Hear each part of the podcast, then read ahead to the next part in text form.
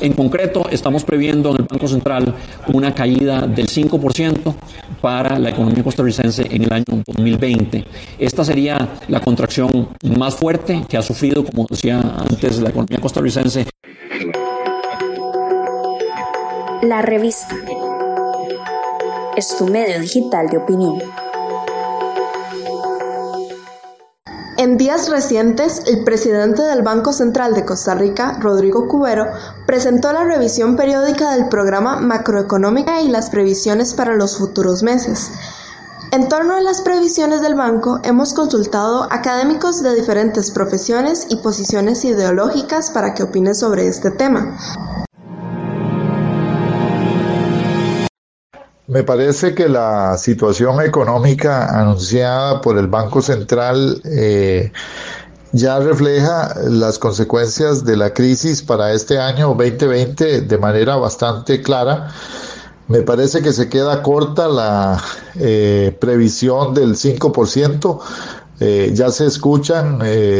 datos que podrían andar entre el 6 y el 6,5%. Eh, creo que el presidente del Banco Central eh, sigue subestimando el posible impacto que tenga el cierre de la economía producto de la segunda ola de la pandemia eh, sanitaria. Eh, y además la, el mensaje de que la recuperación va a tener mucho más tiempo de la que originalmente se indicó en el informe previo que se dio en el mes de abril. Me parece que claramente ya no tenemos rebote a la vuelta de la esquina, que el rebote fue una ilusión. Eh, tampoco en los escenarios del Fondo Monetario a nivel internacional se mira un rebote muy fuerte en la economía. Hay muchísima, eh, como ha mencionado, muchísima incertidumbre en los escenarios de lo que podría pasar en las grandes economías y en América Latina. Y me parece que el país pues se encuentra en la disyuntiva eh, en el 2021 de, de qué hacer. Si es seguir apuntalando por un ajuste macroeconómico eh, que profundice la recesión y el desempleo, o apuntalar un programa de recuperación, de reconstrucción y de fortalecimiento de la base productiva que obligaría necesariamente, como se ha mencionado por la CEPAL, por la Comisión Económica de América Latina, el salirse de la caja y el acudir a otras medidas de política monetaria distintas a las que ha venido tomando el Banco Central. Eh, me parece también que el Banco Central se sigue esquineando y saliéndose del tema de la reactivación como si el tema no fuese con el banco, eh, sigue muy metido en su política monetaria, básicamente de apuntalar la inflación y de mantener el flujo de efectivo para el sistema financiero,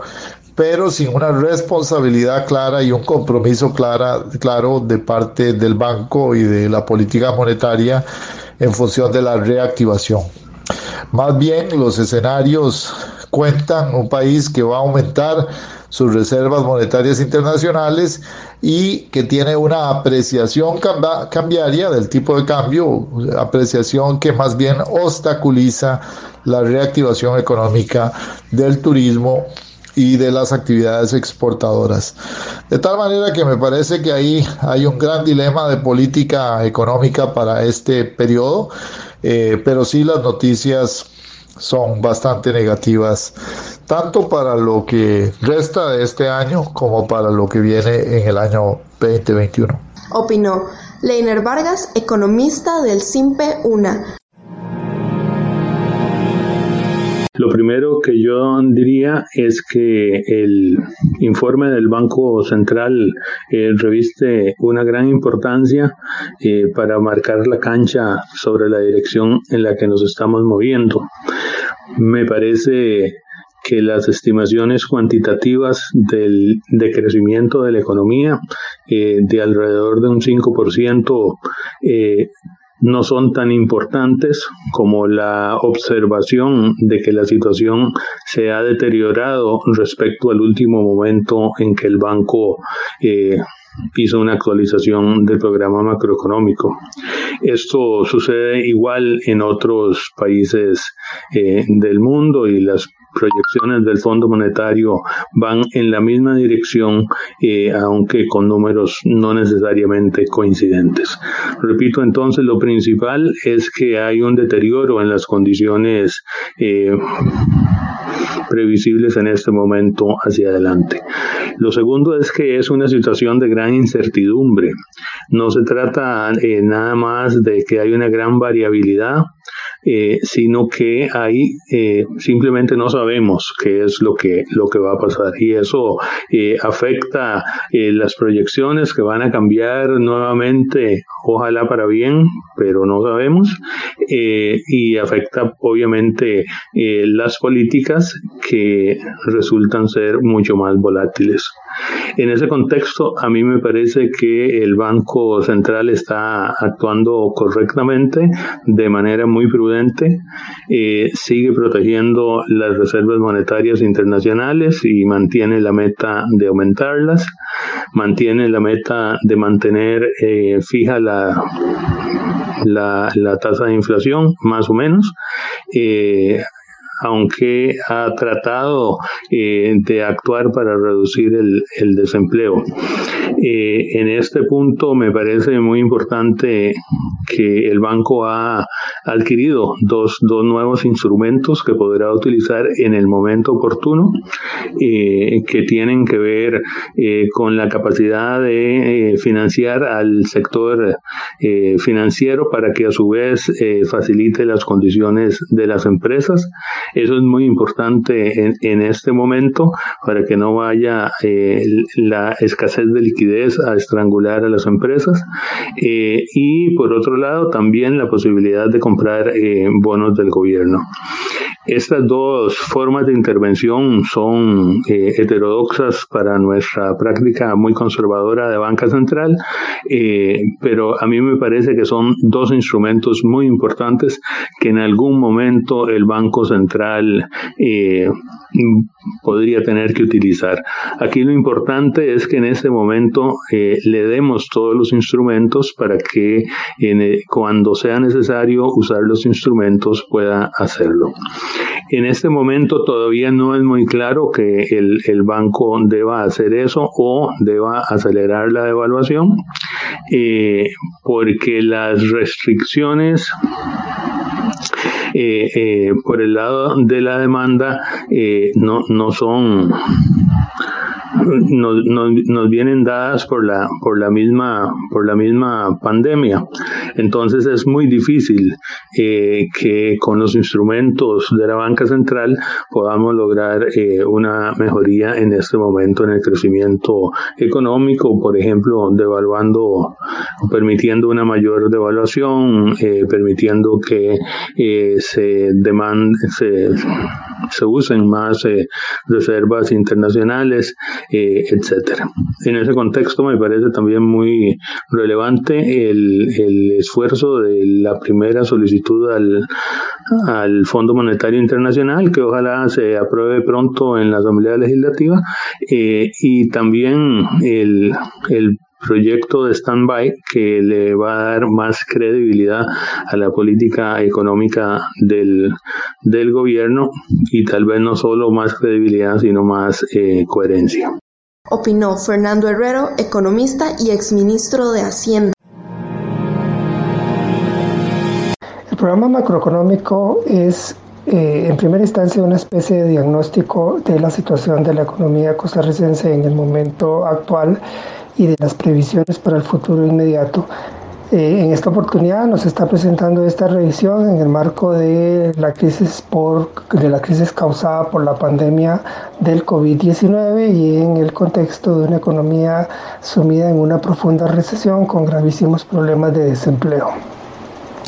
Es importante resaltar que el Banco Central de Costa Rica es con toda certeza uno de los bancos centrales más conservadores a nivel mundial. Eh, el enfoque que típicamente predomina en todas las concepciones de política económica y en todos los diagnósticos que se formulan sobre la situación de la economía es claramente un enfoque ortodoxo eh, y rígidamente ortodoxo. Eh, en, en, temas generales es un, es un enfoque que ha sido abandonado por la mayoría de los bancos centrales del mundo, para no decir que por la totalidad de los bancos centrales del mundo, sobrevive en el Banco Central de Costa Rica, es una especie de pieza arqueológica de museo, pero nuestro Banco Central vive aferrado a, esa, ese tipo de planteamientos y es desde ahí que formula sus valoraciones sobre la política, sobre la situación de la economía y sus propuestas sobre política económica. Eso está claramente reflejado en este programa. El programa, como es usual, ofrece una descripción, un diagnóstico de la situación de la economía y no obstante las condiciones excepcionales que hoy día vivimos, la situación de crisis, la pandemia, etcétera, no obstante eso, en lo fundamental en materia de política económica no se ofrece ninguna novedad. Eh, a lo más se nos dice que el Banco Central va a vigilar la liquidez en el sistema financiero para que las entidades financieras no tengan problemas de liquidez y nos reitera su disposición a mantener baja la, la tasa de política monetaria, que es la tasa de referencia a través de la cual el Banco Central pretende o trata de influir en las tasas de interés en el sistema financiero. Por lo general, de manera muy poco eficaz. O sea, el Banco Central fija la tasa de política monetaria y solamente con muchísima tardanza eso se hace sentir en las tasas de interés del sistema financiero, lo cual también es reflejo de que el Banco Central no asume una política vigorosa, una política eh, proactiva y entonces como consecuencia de eso sus bajas en la tasa de política monetaria se refleja con muchísima tardanza y de manera muy limitada en las tasas de interés que rigen en el sistema financiero. No hay, por lo tanto, ninguna toma de posición proactiva por, por, parte del Banco Central, no obstante que de por medio hay situaciones apremiantes que exigirían una actuación más enérgica por parte de esta importante entidad. Eh, planteo especialmente dos aspectos en los que uno echa de menos eh, la, la, falta de esa política más enérgica, más proactiva por parte del Banco Central. El Banco Central debería estar actuando ya en este momento para bajar las tasas de interés sobre la deuda pública y reducir los pagos por intereses que el gobierno tiene que realizar.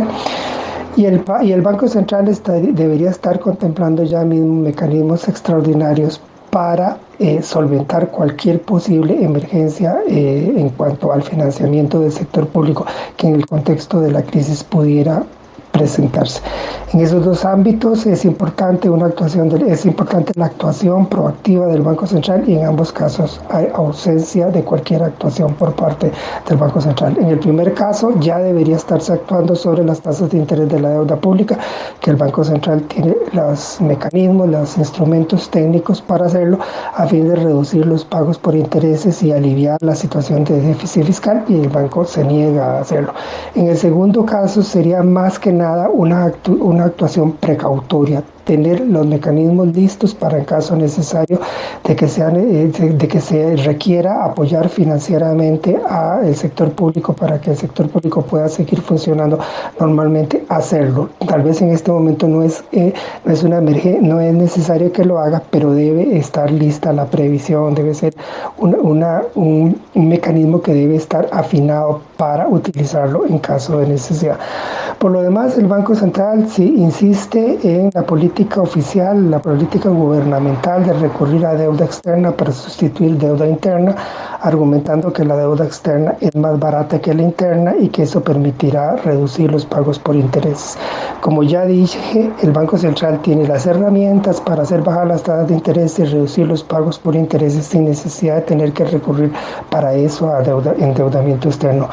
Con el inconveniente que tiene el endeudamiento externo, que bien lo sabemos, de que, de que reduce, debilita la soberanía monetaria y nos expone a posibles movimientos desestabilizantes en la eventualidad de que se pudieran presentar situaciones económicas complicadas que generen incertidumbre, que provoquen fugas de capitales, que eventualmente generen escasez de divisas. Bueno, el endeudamiento externo, como ya en otras oportunidades a lo largo de la historia se ha comprobado, conlleva ese tipo de riesgos. Y por lo tanto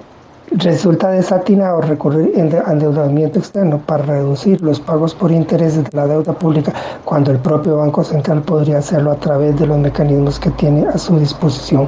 Y cuando por otro lado ese endeudamiento externo, en la medida en que venga con condiciones muy favorables, debería estar siendo utilizado para fines más provechosos que pagar intereses de la deuda, como podría ser financiar programas de inversión pública que van a ser necesarísimos para poder sacar a la economía de la recesión para poder impulsar su recuperación y la generación de empleos una vez que la emergencia sanitaria haya sido estabilizada y una vez que entonces existan las condiciones para poner a caminar, ojalá a, plena, a pleno motor, ese programa de reactivación de la economía. Finalmente señalo que las, las previsiones económicas que el Banco Central formula para el año entrante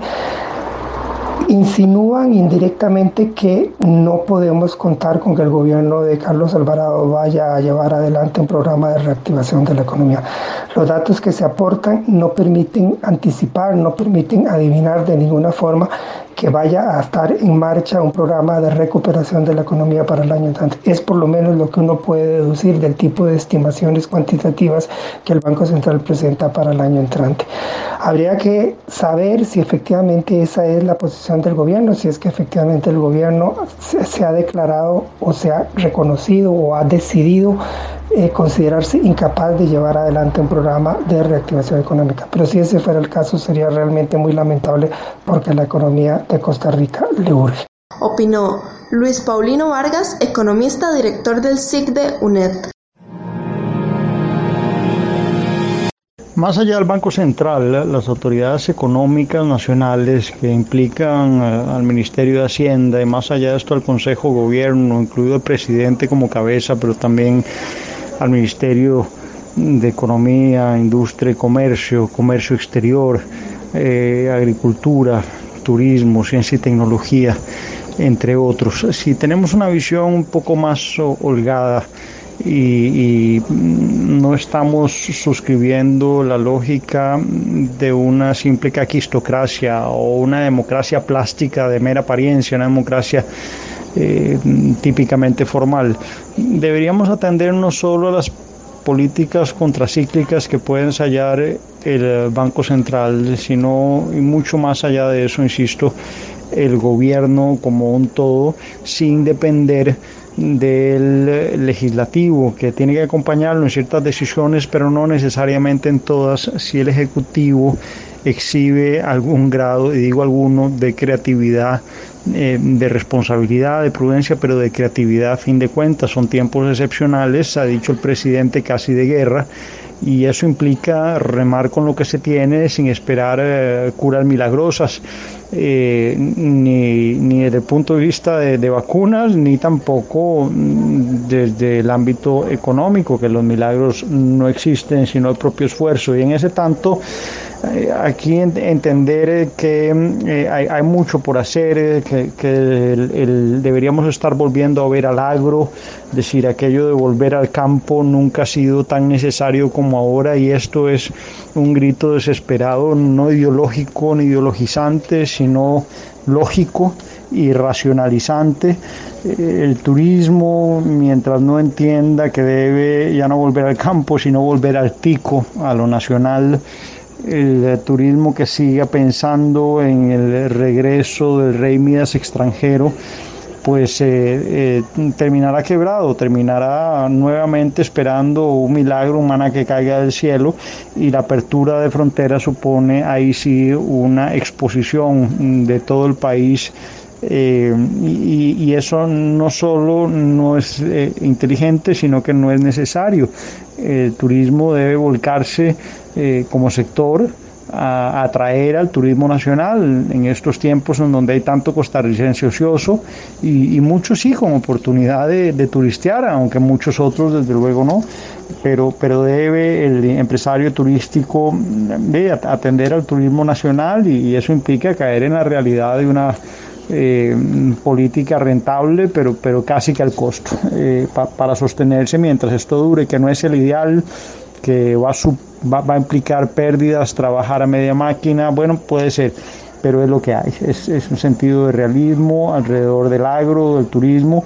no vaya a ser que al agro no le están soltando los recursos de banca para el desarrollo y un tanto más porque algunos eh, muy afincados en la banca privada y sentados también a partir de esas puertas giratorias que en nuestro país siguen estando lamentablemente vigentes y al orden del día,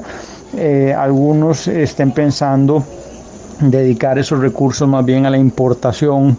de aquellos futuros, es decir, de granos básicos y otros bienes que se, se requerirán y que no, no, estarán listos porque no se ha invertido en cultivo, no se ha,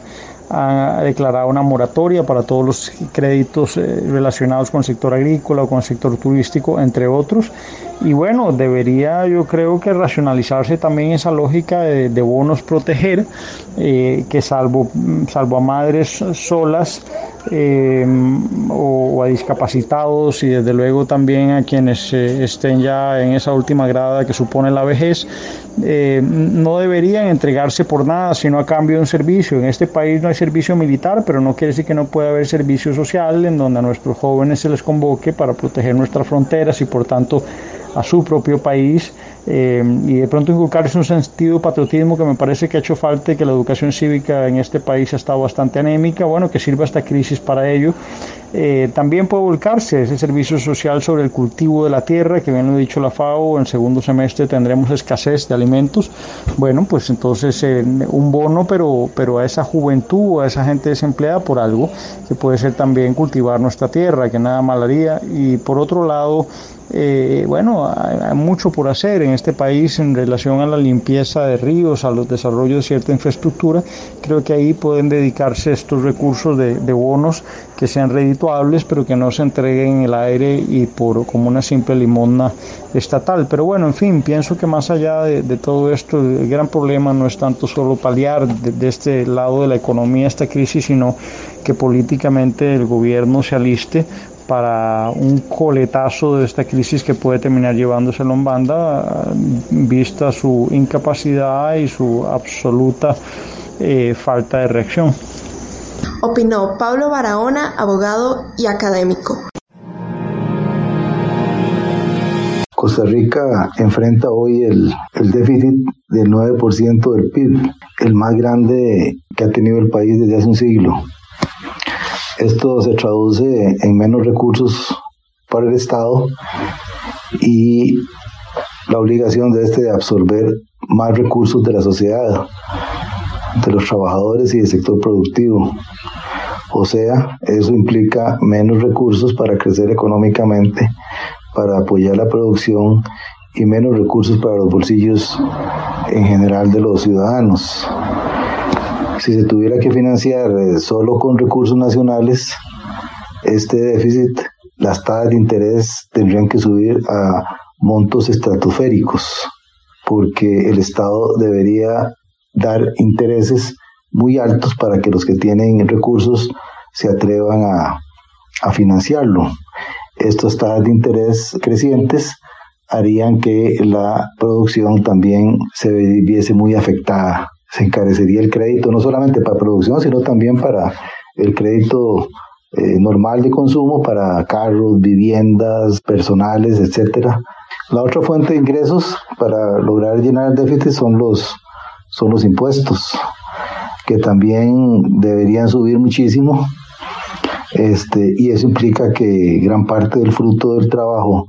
de, los, eh, de las personas y de las empresas saldría de su bolsillo para dárselo al Estado. O sea, las dos fuentes normales para financiar un déficit fiscal tan alto vienen por el lado de, de el encarecimiento del crédito a través de subida de interés y, y, más impuestos, plata de los eh, ciudadanos hacia, hacia el Estado. No existe otra forma de eh, financiar si lo hacemos solamente con, con recursos eh, internos. Eso está planteando un escenario muy parecido al de los años 80,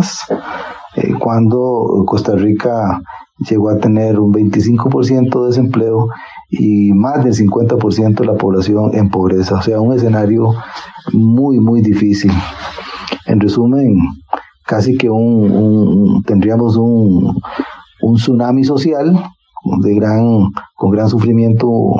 humano. Incluso los empleados públicos y universidades estatales y, el Poder Judicial, eh, tarde o temprano pagarían también con la necesidad del Estado de, al no tener recursos, de empezar a, despedir eh, aceleradamente este, a estos funcionarios públicos. Dentro de ese escenario, la única posibilidad, y es lo que ha hecho el gobierno, es endeudarse afuera del país. A tasas de interés más eh, amigables, este, lograría o ha logrado eh, no subir tantísimo los impuestos, a pesar de la, que la reforma fiscal eh, ha sido dura, ni tampoco tener exorbitantes tasas de interés que encarezcan el crédito. Urge entonces el arreglo con el Fondo Monetario, en el sentido de que el Fondo Monetario obliga al Estado costarricense a hacer la tarea que nunca, que nunca ha querido hacer en los últimos 20 eh, años, de poner orden, un poco de orden a las finanzas del Estado. Recordémonos que incluso el actual partido eh, del gobierno fue el que torpedió hace ocho años una reforma fiscal muy equilibrada eh, que se planteó en la administración chinchilla y que si se hubiera aprobado posiblemente no estaríamos en, en la situación tan débil eh, para enfrentar esta, este, esta locura de la, de la pandemia. Pero bueno, eso es pasado. La ola, el tsunami nos llegó ya y nos encontró, por así decirlo, chingos. Entonces eso nos obliga, repito, a llegar a un acuerdo con el Fondo Monetario. El acuerdo este, implicaría por un lado, apenas un 1% del 9%, del 9 del déficit, pero ese 1% eh, serviría eh, como un catalítico, como una puerta abierta para que otras organizaciones multilaterales internacionales como el BID, como el Banco Centroamericano, tuvieran la confianza en prestarle a, Costa Rica eh, recursos. Eso nos podría salvar por lo menos un par de años y además este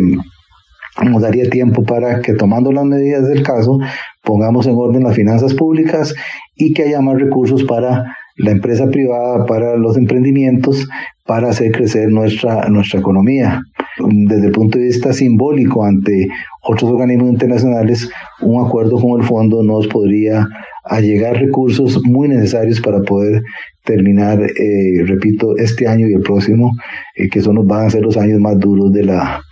de la pandemia. Claro, un acuerdo con el Fondo Monetario es un, es un acuerdo que implicará impuestos y que, y que implicará bajar el gasto público. Aunque el Fondo Monetario no diga qué es lo que hay que hacer, sí va a poner metas, las metas razonables que tiene que tener una economía para poder funcionar y los costarricenses tendremos que ponernos de acuerdo mediante un pacto nacional, no, no es solamente un tema de gobierno, sino un tema de toda la sociedad. Opinó Julián Solano, politólogo y académico.